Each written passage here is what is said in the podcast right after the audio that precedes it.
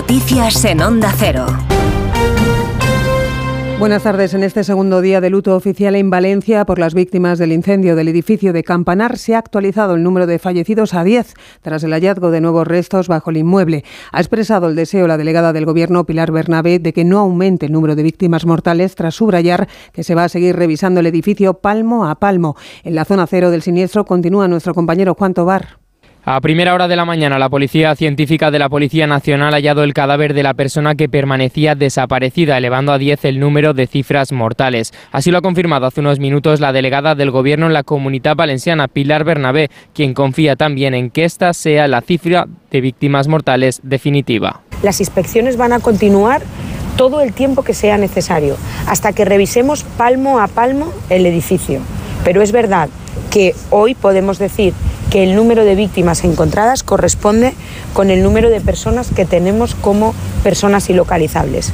Quiero pensar que se corresponden, o necesito pensar que se corresponden y que no vamos a encontrar más. Pero les digo que vamos a seguir buscando para levantar palmo a palmo el edificio. Sobre las causas, Bernabé recuerda que el caso está bajo secreto de sumario para preservar la intimidad de las víctimas y familiares. Por su parte, los equipos forenses trabajan ahora para esclarecer la identidad de los 10 cuerpos hallados en el interior de las torres calcinadas. Asimismo, la delegada ha confirmado que de los seis bomberos hospitalizados, cuatro han recibido el alta esta mañana y dos se encuentran ingresados, aunque su vida no corre peligro. Es noticia también esta mañana la solidaridad con las víctimas y todos los afectados del suceso de ciudadanos anónimos y representantes políticos en el minuto de silencio organizado este mediodía en la plaza del Ayuntamiento de Valencia con presencia de la alcaldesa y del presidente regional. También ha participado el líder del Partido Popular, Alberto Núñez Feijo, antes de desplazarse al barrio afectado por el incendio Valencia, Amparo Sánchez.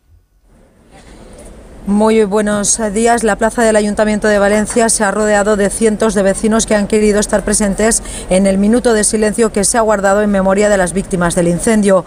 Con el telón de fondo de la jaula donde se celebran las tradicionales mascletas de fallas, hoy esta plaza ha sido testigo de dolor y de luto, el de los familiares y amigos de las víctimas. La alcaldesa de Valencia, María José Catal, ha agradecido la labor de todos los servicios de emergencias que han arriesgado sus vidas en el incendio y de las muestras de solidaridad ha dicho que se han sentido sobrecogidos. No ha dudado en calificar a Valencia como una ciudad de gigantes. Somos una ciudad de gigantes y por eso la corporación municipal tiene que estar a la altura de esa ciudad de gigantes. Y en ello estamos. Estaremos todo el fin de semana trabajando con las personas realojadas para darle respuesta a todas sus preguntas y sobre todo para que no se les genere ni un minuto de incerteza, de incertidumbre eh, en todo lo que viene y en todo lo que en su situación. Por su parte, el presidente del Partido Popular, Alberto Núñez Fejo, ha dado el pésame a las víctimas y no ha dudado en afirmar que Valencia ha sido España y España ha sido Valencia en todo momento. Lo primero es dar el pésame a las familias que han perdido a sus seres queridos, algunos de ellos bebés. Lo segundo es acompañarles en el dolor a aquellas personas que todavía tienen familiares o amigos desaparecidos.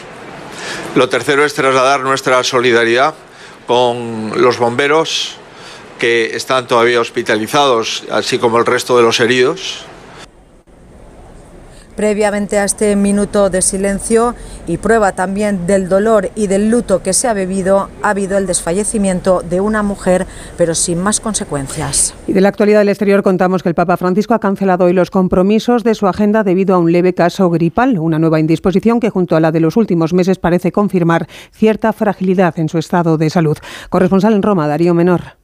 El Papa Francisco ha anulado el encuentro que tenía previsto mantener hoy con un grupo de diáconos de la diócesis de Roma debido al leve estado gripal que sufre, según ha informado esta mañana la oficina de prensa de la Santa Sede. Los ligeros problemas de salud del pontífice han llevado a cancelar por precaución todos los encuentros que tenía en su agenda para hoy, mientras que no está confirmado todavía que vaya a poder dirigir mañana el habitual rezo del Ángelus desde la ventana del Palacio Apostólico del Vaticano.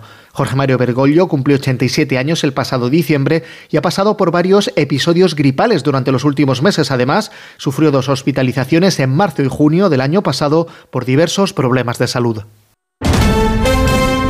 Deportes, David Camps. Tres partidos de la vigésima sexta jornada de Liga en Primera División se juegan esta tarde a las cuatro y cuarto. El Barcelona se enfrenta al Getafe. Nueva oportunidad para el Barça de mantener vivas sus opciones ligueras. El técnico Xavi. Nos daría más tranquilidad, nos daría una semana para descansar, nos iría muy bien para, para intentar escalar posiciones. De, momento, en caso de victoria, dormiríamos en la segunda posición, sí. Y ya de alguna manera metes más presión a, a Girona, a Madrid. Ahora no podemos fallar en ningún partido. Todos son finales de aquí a final de temporada si queremos optar a, a ganar tanto la Liga como la, como la Champions.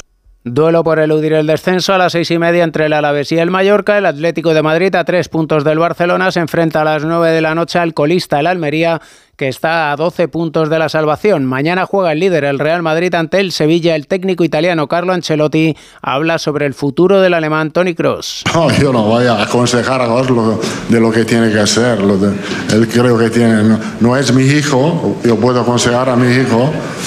Entonces él tiene toda la capacidad mental para elegir lo que quiere en el futuro. Finalizado Real Sociedad 1, Villarreal 3 y la selección española de baloncesto viaja esta tarde a Chaleroa para jugar mañana ante Bélgica el segundo partido de clasificación para el próximo Eurobásquet 2025. Volvemos a las 2, la 1 en Canarias en las noticias del fin de semana con Juan Diego Guerrero. Continúan escuchando Gente Viajera.